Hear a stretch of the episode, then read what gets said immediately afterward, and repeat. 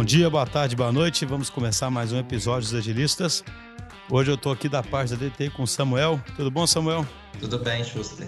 Hoje nós vamos tratar de um tema bastante interessante e nós vamos falar sobre o agilismo, é claro, mas vamos falar sobre a adoção do agilismo num contexto não necessariamente digital, numa, numa transformação organizacional, sabe? Uma organização ficar mais ágil, alguns times ficarem mais ágeis, mas sem que isso envolva um produto digital, que é o que sempre permeia né, nossos episódios. Para isso, a gente trouxe aqui o Marcelo Segala, do, da Bayer. Tudo bom, Segala? Tudo bem, Schuster. Obrigado pelo convite. Tudo jóia. Eu que agradeço a sua presença. Então, Segala, como sempre eu peço para os convidados, você podia, antes da gente começar a conversa, se apresentar, contar um pouquinho sobre você, sua trajetória? Tá bom, bom. Bom dia, boa tarde, boa noite para todos que, que vão nos escutar. É, como o Schuster me apresentou, eu me chamo Marcelo Segala, eu trabalho na Bayer há quase 18 anos. Uh, nesse momento, eu estou como diretor para a área de atendimento a cliente do negócio de agricultura da Bayer, mas uh, o caso que eu tenho, e é justamente nessa transição para essa nova posição, ele dizia respeito à minha diretoria de desenvolvimento de mercado, é, onde eu tinha responsabilidade para toda a América Latina. É, no que diz respeito a tudo que era transferência de conhecimento, treinamento, ferramentas e metodologias que levavam a nossa proposta técnica de valor para o mercado. Tá? Então, é, de novo, eu agradeço. É, sou um entusiasta, me tornei um entusiasta da, da metodologia ágil. Tive o primeiro contato com a DTI como aluno do meu MBA e tive a experiência agora de parceria aí como, como cliente, mas é, sempre aprendendo com vocês. Então, muito legal poder dividir esse case com todos. Ah, quer dizer que o primeiro contato foi naquela, naquela vez que a turma da Dom Cabral teve na DTI? Foi. Ah, é, eu sou alumni, é, eu sou alumni da Dom Cabral. Eu me formei na Dom Cabral no MBA executivo no final do ano passado. É, na verdade, eu não conhecia a, a DTI, né? Eu fico sediado em São Paulo, mas era uma realidade que eu não estava por dentro. Então, há mais ou menos um ano e meio atrás, um dos módulos da Fundação Dom Cabral, tive a oportunidade de participar né, de uma interação com, com a DTI. Na época, o Samuel participou, você também teve a oportunidade de, de estar com a gente. E nós tivemos um treinamento sobre, dentro de um módulo de digitalização uhum. e sobre novos modelos de negócio, onde trouxeram para nós essa oportunidade de entender um pouco com vocês a questão da metodologia ágil. E aquilo ficou muito na minha cabeça, sabe, Schuster, porque um grande desafio que eu tinha dentro da minha área era justamente dar escalabilidade aos meus processos de treinamentos, de capacitação, mas ao mesmo tempo com o desafio de incorporar o feedback do cliente dentro dos nossos ciclos de aprendizagem, ou seja, retroalimentando tudo que eu ensinava, tudo que a gente tinha como, como proposta de valor, com base em feedback. Então, quando eu tive a aula, me brilhou os olhos, falei, putz, acho que nós temos uma grande oportunidade aí como organização. E aí foi quando eu levei isso para dentro da, da Bayer e, e aprovei o projeto para contratar vocês. Entendi, mas só para ficar bem claro para quem está nos ouvindo, dá um exemplo concreto do tipo de transferência de conhecimento, do tipo de produto que vocês fazem, para as pessoas entenderem bem o. Legal. Tentar entender bem o problema com o qual você estava lidando, entendeu? Bom, a Bayer é uma empresa de, de ciências, tá? E quando a gente fala em ciências, ela atua tanto no mercado farmacêutico como também na agricultura todos os nossos produtos e soluções, eles demandam sempre uma venda técnica, uma venda de valor. Então a minha área, ela era responsável por levar os posicionamentos técnicos através de treinamentos ou de plataformas de conteúdo para os mais diversos modos de acesso ao mercado que nós temos, tá? É, quando eu assumi essa área, que foi há três anos atrás, eu analisei que nós tínhamos é, processos muito bem estabelecidos, mas que eram processos, vamos dizer, presenciais. Era uma reunião que se falava da parte técnica, era um treinamento é, externo que se falava de, da parte técnica, era um evento Ou seja, era tudo muito presencial. O grande desafio era justamente como é que eu conseguia atingir mais pessoas que, por alguma razão, não estavam recebendo esse posicionamento técnico numa sessão presencial. E foi quando nós começamos a trabalhar com algumas uhum. ferramentas digitais. Quando eu falo de ferramenta digital, vai desde, por exemplo, um WhatsApp, é, um FaceTime. Então, esse foi o primeiro ponto que nós trabalhamos, né, que, como equipe, que eu direcionei naquele momento. Dali para diante, existia uma necessidade de avaliar se isso estava funcionando. Então, como é que eu trabalhava empatia com quem estava aprendendo? Então, alguns KPIs, né, alguns KPIs de, de mensuração foram implementados para isso, para retroalimentar essas ferramentas com feedbacks vindo do mercado, vindo do, das pessoas treinadas, desde público interno para público externo. Qual era o grande ponto? Como que eu experimentava aquilo de uma forma ordenada? Como é que eu poderia mudar o mindset da organização, estruturando um modelo de governança onde esses feedbacks dos nossos clientes permeassem todos os nossos processos e de uma forma estruturada eu retroalimentasse com novas soluções. E aí foi um time multifuncional que foi montado, que era focado em toda essa parte de como nós vamos transferir conhecimento, que começou essa brincadeira, né, de é, poder capturar esses feedbacks do mercado e transformar isso para dentro de casa em novos conteúdos, novas recomendações, novas soluções. Qual seria um exemplo para ilustrar isso? De um tipo de produto, com um tipo, só para ficar bem claro mesmo assim? Legal. Então, por exemplo, nós vendemos como buyer semente de milho, semente de soja, é, e trabalhamos com agroquímicos na parte de agricultura, uhum. tá? Então, quando eu recomendo, por exemplo, uma semente de milho, para os nossos ouvintes que não estão, uh, talvez, muito próximos da realidade do agricultor, existe toda uma recomendação sobre quais são as características daquela semente. Qual é o melhor ambiente para ela ser plantada? Quais são os manejos de agroquímicos, herbicida, fungicida, inseticida, que, que precisam ser realizados para explorar o máximo do teto produtivo daquela genética daquela semente. Então, quando você olha isso, você tem uma quantidade muito grande de informações para levar. Né, numa visão de jornada de cliente, no timing adequado, no momento adequado de dar a mensagem, de fazer a recomendação. Então, quando eu levava essa proposta de valor, eu fazia sempre através de treinamentos presenciais. Como se estivesse treinando uma força de vendas? Força de vendas, pode ser interna, um vendedor nosso, um distribuidor, uhum. por exemplo, que revende produtos da marca Bayer, um agricultor, uhum. um acadêmico. Então, esses diversos grupos. Alguns deles a gente consegue atingir presencialmente, outros nós não conseguimos. E, e, uhum. e é aí que veio a nossa digitalização. Como nós começamos a mensurar a satisfação dessas pessoas nos nossos treinamentos e o conteúdo, o quanto eles absorviam nessas sessões, nessas instâncias, sejam presenciais ou digitais, isso começou a enriquecer muito os feedbacks que a gente recebia. E foi aí, Schuster, que nós trouxemos o, essa proposta da DTI do agilismo.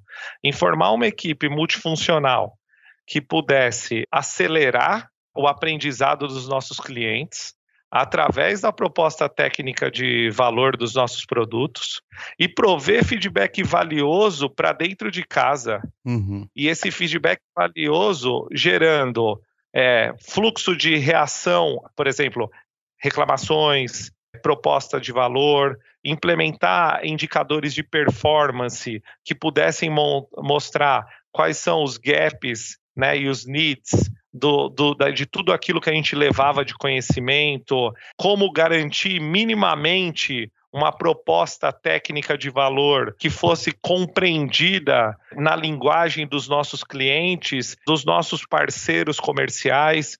Então, quer dizer, como é que eu conseguia deixar a nossa linguagem técnica na temperatura adequada do negócio e do nosso cliente, e através das soluções propostas, poder é, rapidamente implementá-las como pontos de melhoria para deixar os nossos produtos cada vez melhor posicionados. Ou seja, o que mais sensibilizou então lá no dia do ARD foi o aplicar o Sense Respond mesmo, né? Começar a ter uma conversa contínua com, com o cliente, né? com o público final e ser capaz de responder rápido a isso. Totalmente. Quando acho que a primeira coisa que me chamou muito a atenção foi a, a questão dos OKRs, né?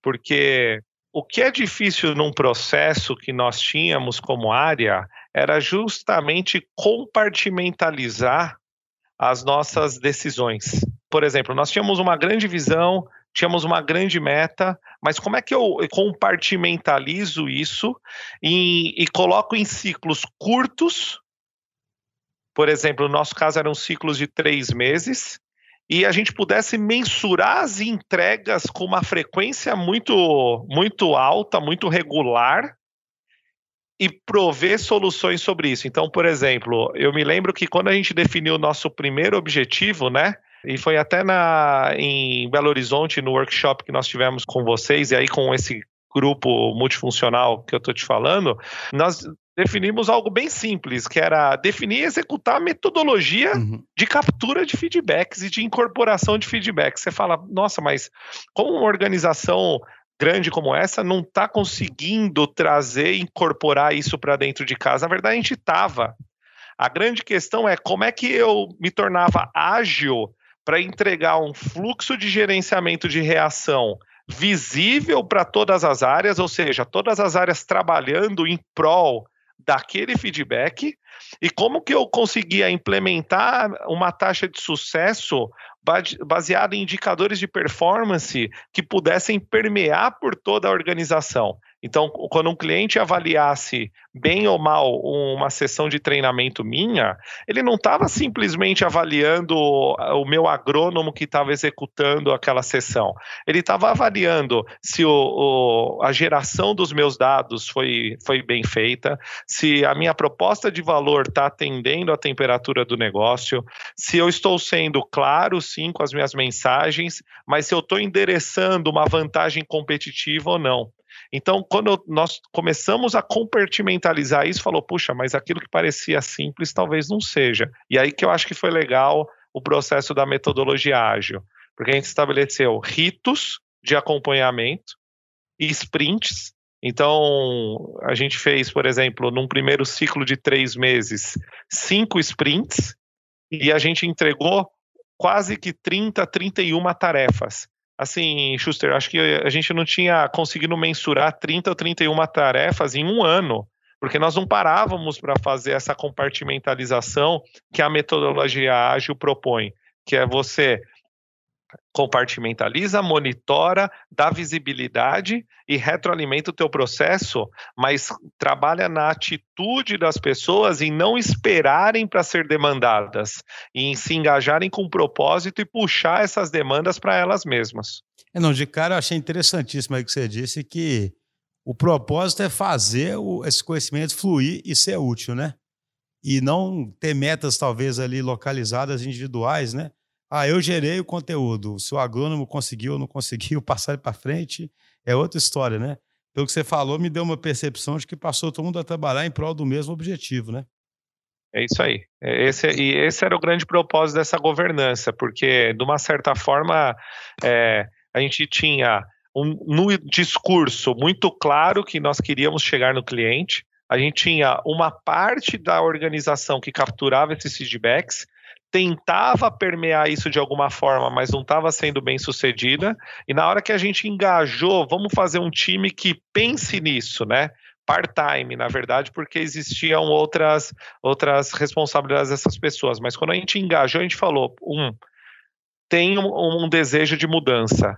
Como é que nós podemos fazer isso rápido, mais eficiente e de uma forma diferente? E Entendi. foi aí com essa experiência que, que do agilismo que a gente começou a trabalhar. Você, Galo, eu queria fazer uma pergunta para você e ver a perspectiva do Samuel, sabe?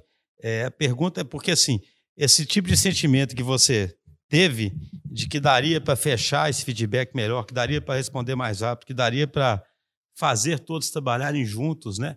É, Ou seja, já até existia, se eu estou entendendo bem, né, já até existia um processo, um método, mas a questão é que ele não era executado rápido, ele não tinha feedback contínuo, ele não mudava a atitude das pessoas para ser mais colaborativo, né? E esse esse tipo de sentimento, digamos assim, ele existe em muitas organizações.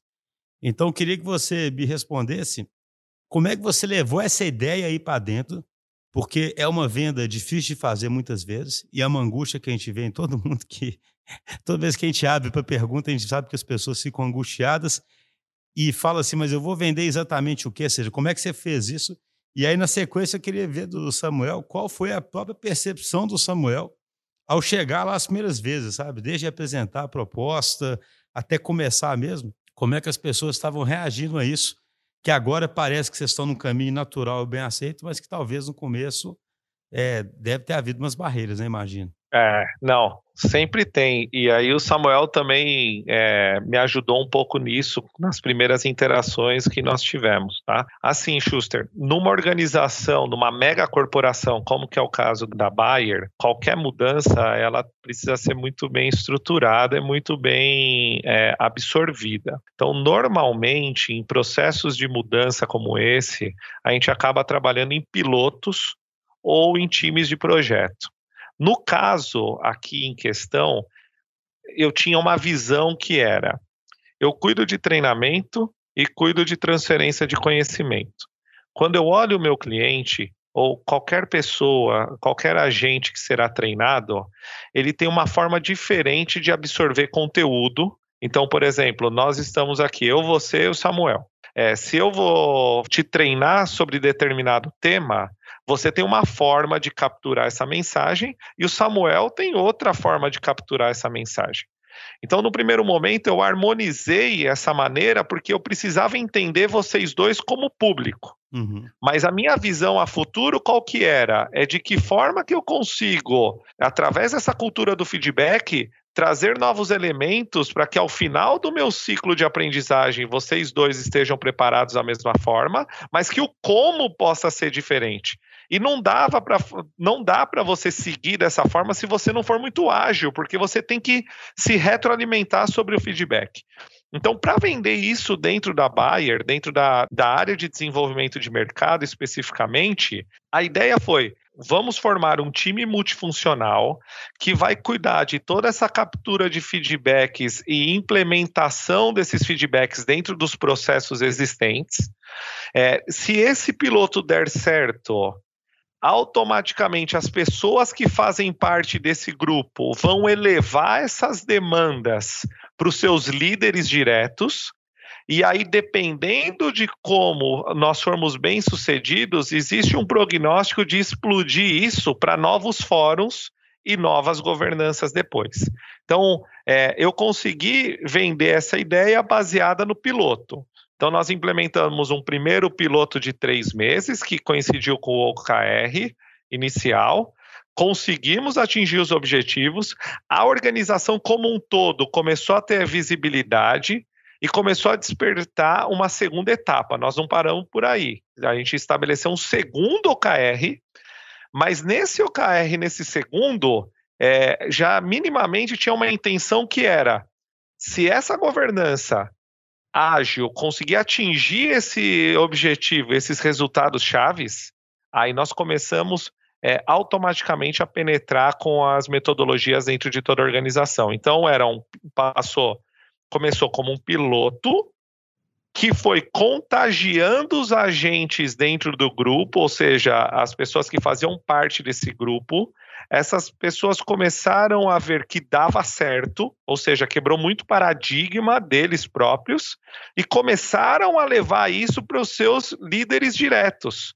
E agora, até semana passada, nós tivemos um fórum que a DTI nos ajudou com toda a liderança, e aquele fórum lá já era um pontapé para novos projetos que possam surgir, mas muito naquela linha está dando certo nessa governança, como que nós podemos expandir? Mas assim, minha mensagem, se eu pudesse compartilhar isso, é começa com um piloto, pega uma razão do porquê, pega um projeto e trabalha para contagiar essas pessoas.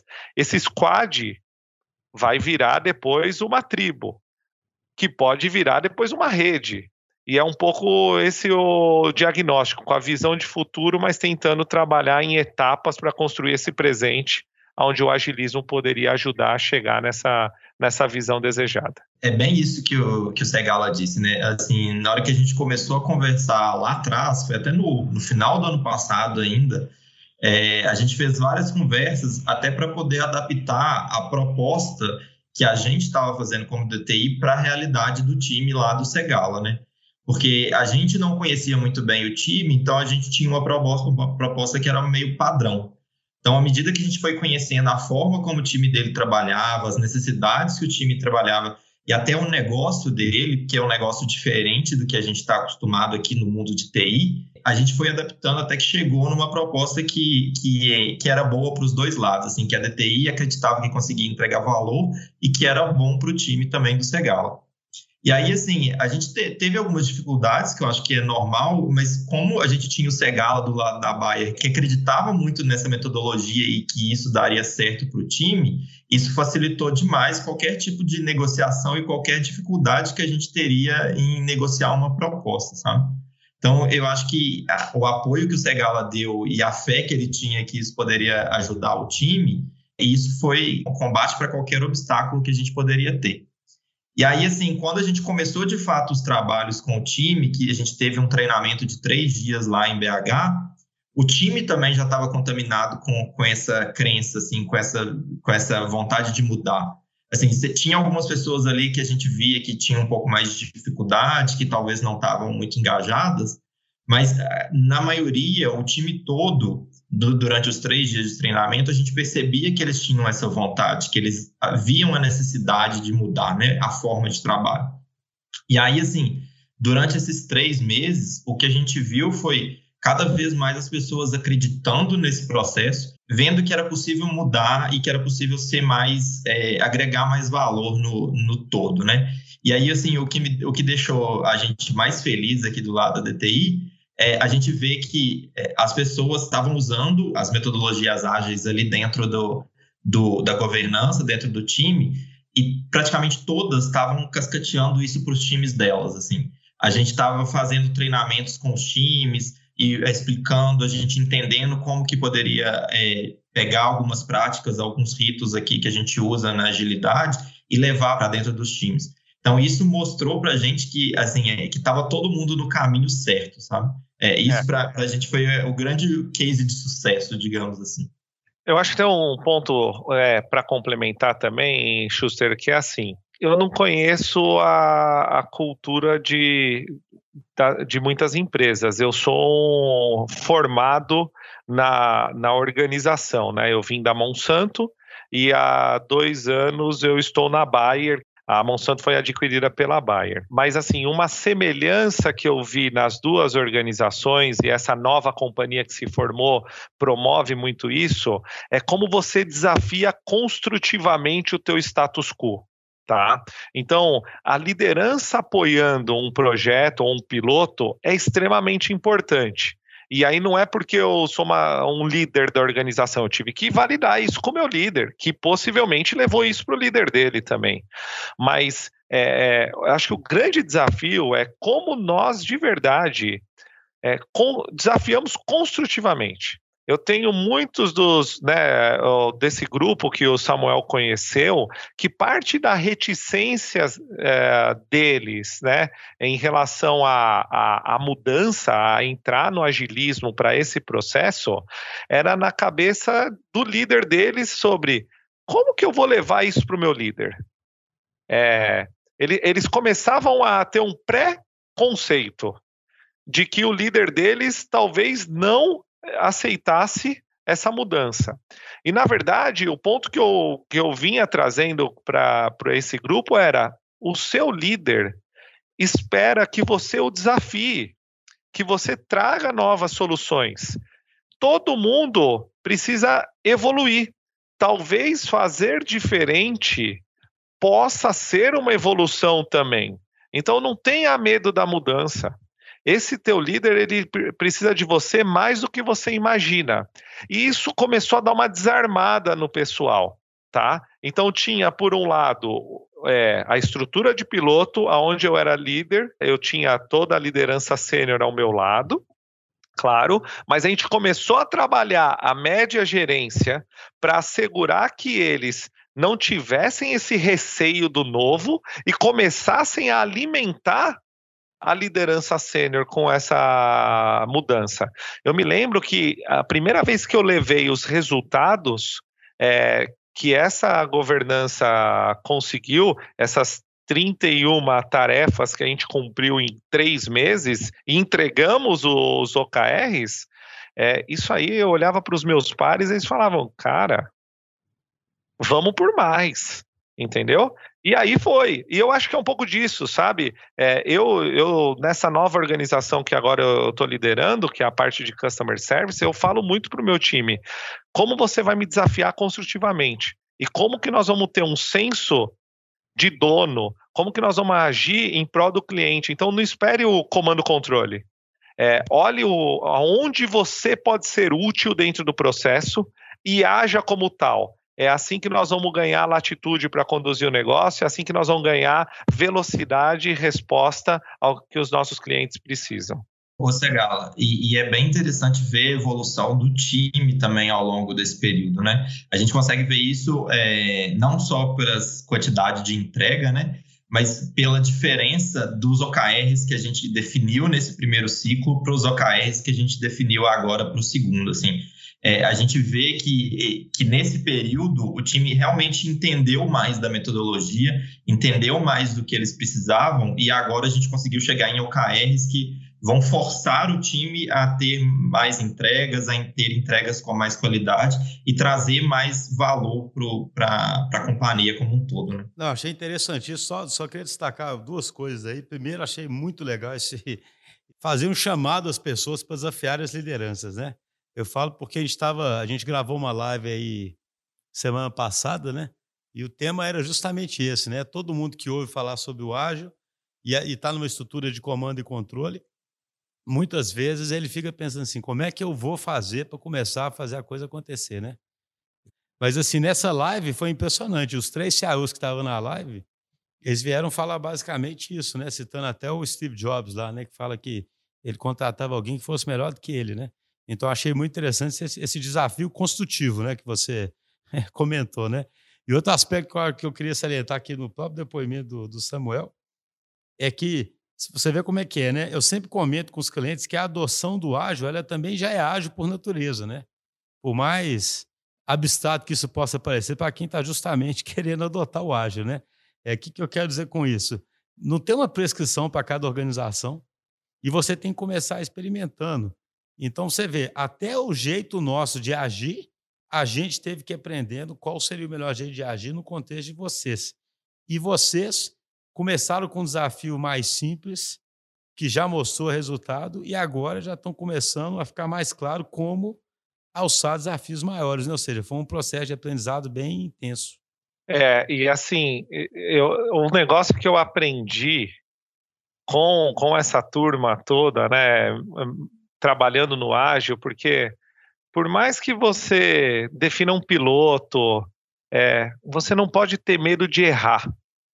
Essa palavra experimentação ela é muito importante e ela dá certo desde que você tenha uma cultura que você cria com esse ambiente que você está inserido, onde o erro seja algo natural. Então nós não sabíamos que se os OKRs iam dar certo ou não. É, e eu me lembro que quando eu tive a aula né, do MBA, quando eu tive o treinamento com, com vocês, vocês falavam isso: olha, é, não se frustrem se vocês colocarem é, OKRs que vocês não vão conseguir atingir, né? Objetivos que vocês não conseguirão atingir. Por mais competitivo que cada um de nós sejamos, tal, a gente era uma arena nova, era um espaço novo. E isso foi importante, sabe, Schuster? É colocar na cabeça do time, ó, nós vamos acertar e nós vamos errar juntos. Mas tudo é novo. Então o erro tem que ser é, algo extremamente natural. Então agrego isso nessa questão do desafio construtivo também. E tem um negócio que eu aprendi é, na minha carreira e, e, e, pela empresa também, eles, eles têm essa cultura, eu acho muito legal na parte de RH, que é o tal do 70-20-10, né? Então, quando você olha a tua função, você tem 70% do teu tempo que o teu aprendizado está no teu on the job, está na tua atuação diária. 20% está no teu coaching, na tua mentoria, e 10% é treinamento. É... E por que, que eu trago esse ponto? Eu alimentei o 10, mas o sucesso da equipe foi agir diferente é, experimentar o novo. Então, 70% da moçada estava pegando fogo. E aí eu acho que vem nesse ponto aí, né, Samuel, de como realmente é, as pessoas mudaram. A turma tinha uma dificuldade inicial para saber onde a gente queria chegar, mas é, tinha uma questão de conceitos também. É, muitos não sabiam que era squad, entendeu? Então, isso que eu queria explorar, né? Esse, essa mudança pela ação, né? É, o que, que você poderia contar alguma história interessante de alguma coisa que era de um jeito e ficou de outro jeito, sabe? Que mostra uma mudança de, ou de colaboração, de atitude. Tá. Qual seria um exemplo bacana aí para você compartilhar com a gente? Ó, um exemplo legal que eu acho é, para compartilhar com os ouvintes: todo treinamento que, que nós fazíamos antes, na organização, no treinamento técnico, no documento de metas do nosso time, eles eram medidos por quantidade, tá? Não por qualidade. Isso era algo que sempre me chamou a atenção, porque é legal você fazer um, um montão de treinamentos, treinar um montão de pessoas, mas quanto efetivamente você está sendo efetivo? E aí foi quando buscando na literatura, conversando com algumas pessoas que têm essa expertise dentro da organização, a gente começou a implementar NPS conteúdo absorvido em cada uma das nossas sessões. Isso criou, como eu falei no início, um, uma riqueza de feedbacks muito grande. Só que a gente estava re, represando esses feedbacks. Quando nós estabelecemos essa governança, e aí demos o, a visão dela em acelerar a experiência dos nossos clientes com base no nosso posicionamento técnico, a gente tinha que explodir esses feedbacks para maior parte dos nossos processos.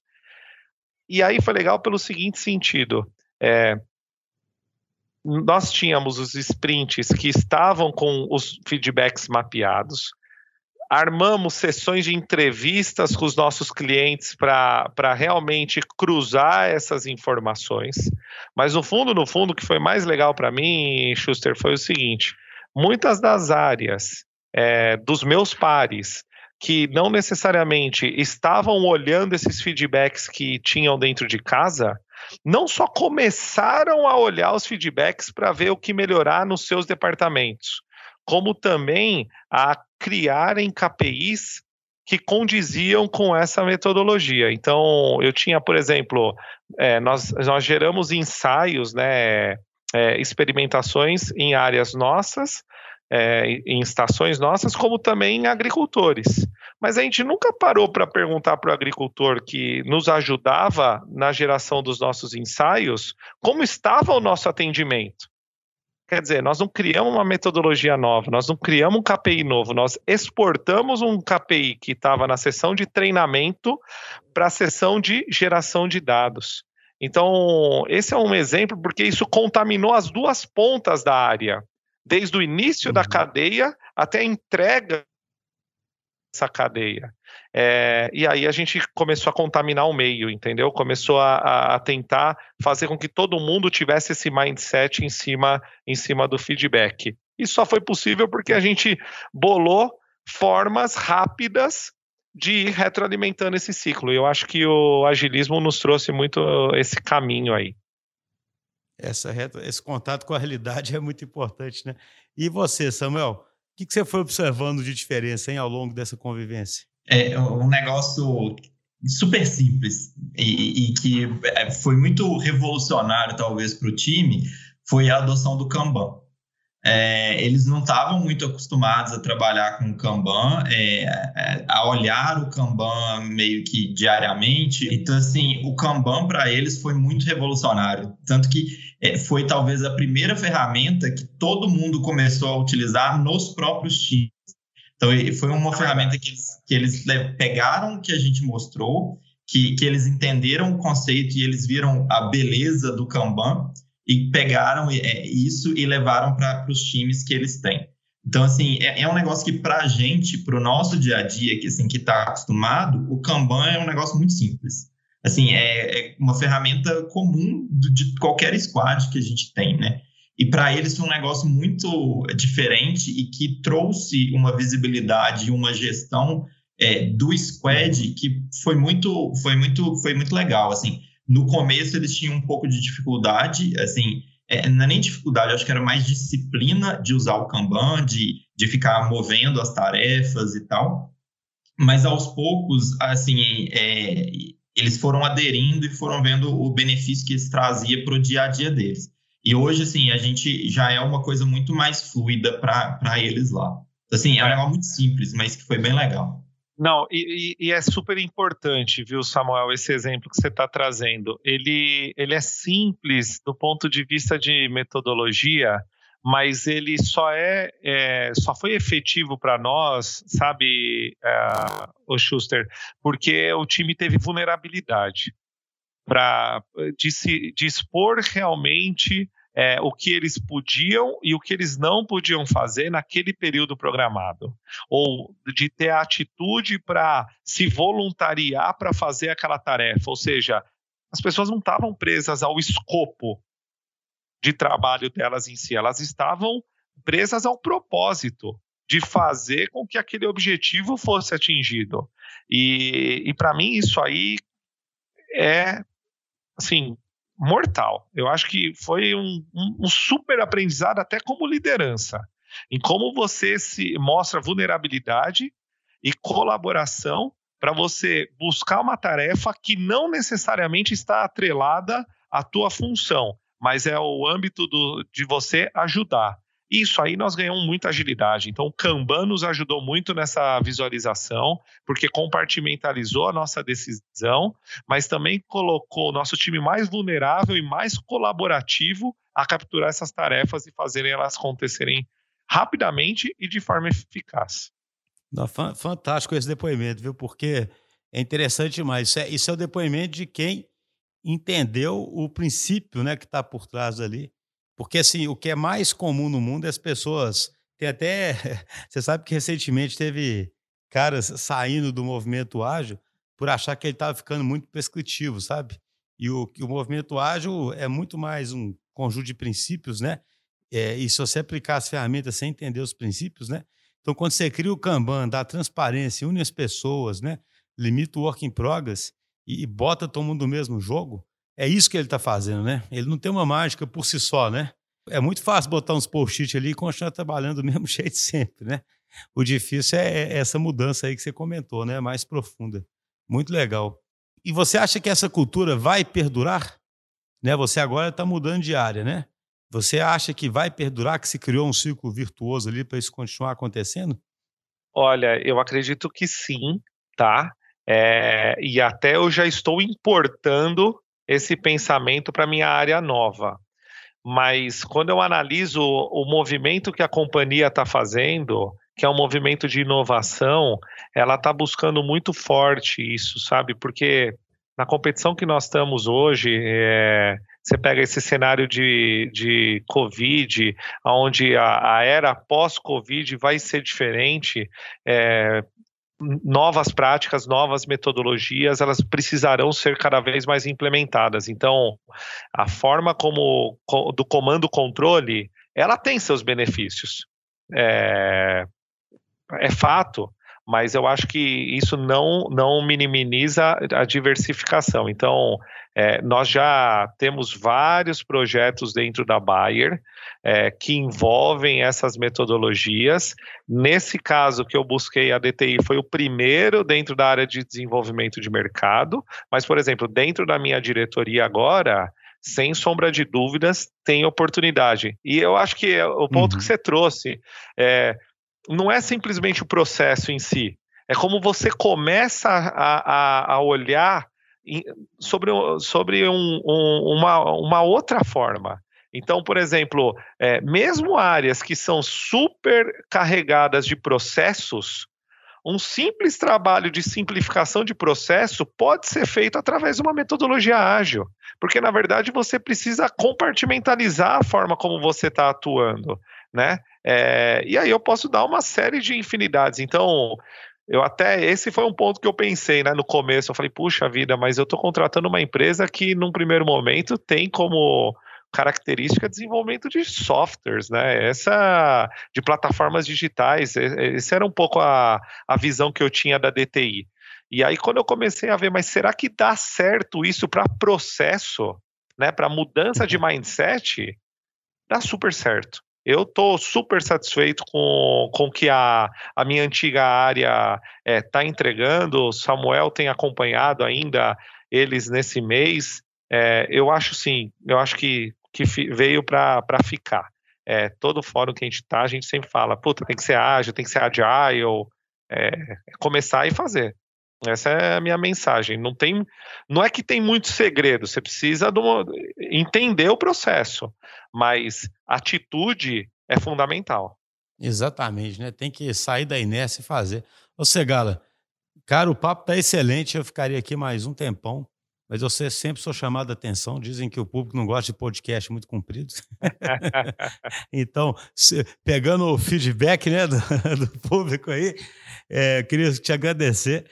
Eu acho que foi muito interessante ver como é que esses princípios podem ser usados, igual você falou, né, em qualquer ambiente. A gente tem uma crença assim, muito grande nisso, porque isso, eu, eu realmente acredito que isso é um ganha-ganha para todo mundo, porque, é igual você disse, a liderança que gosta do desafio construtivo, ela é desafiada por isso e fica feliz. O cliente é atendido melhor, né? a empresa vai se tornando customer-centric, e as pessoas elas se sentem melhores porque elas começam a trabalhar com senso de propósito muito mais naturalmente. Né? Eu sempre brinco que é o, é o propósito na veia, né? não precisa ser aquele propósito etéreo, às vezes artificial, inventado, né? para poder falar que tem um propósito. Fica todo mundo ali criando um senso de propósito e, e, o ser humano gosta disso, né? de trabalhar com um time, fazer parte de um time bacana. Né? Então, acho que foi muito rico esse episódio aí. Muito obrigado por compartilhar essas experiências com a gente. Eu que tenho a agradecer, Schuster, a você é, pela, pelo convite, Samuel também, pela parceria. Samuel, nosso braço direito, esquerdo nesse projeto, está nos ajudando todo dia e a, a, Yasmin também, às vezes parece que eles são funcionário nosso lá, porque já estão tudo misturado, falam mais com o time do. Né, e, e, o segredo é esse, é ser fluido. E eu também me coloco à disposição pra, de vocês para novas oportunidades e, e para os ouvintes também. É muito interessante o bate-papo e compartilhar conhecimento, experiências, eu acho que isso que move a, a, as organizações do século XXI. Então, compartilhar conhecimento é fundamental. Obrigado a vocês e um abraço a todos. Um abraço, um abração, Samuel. Valeu, gente. Até mais.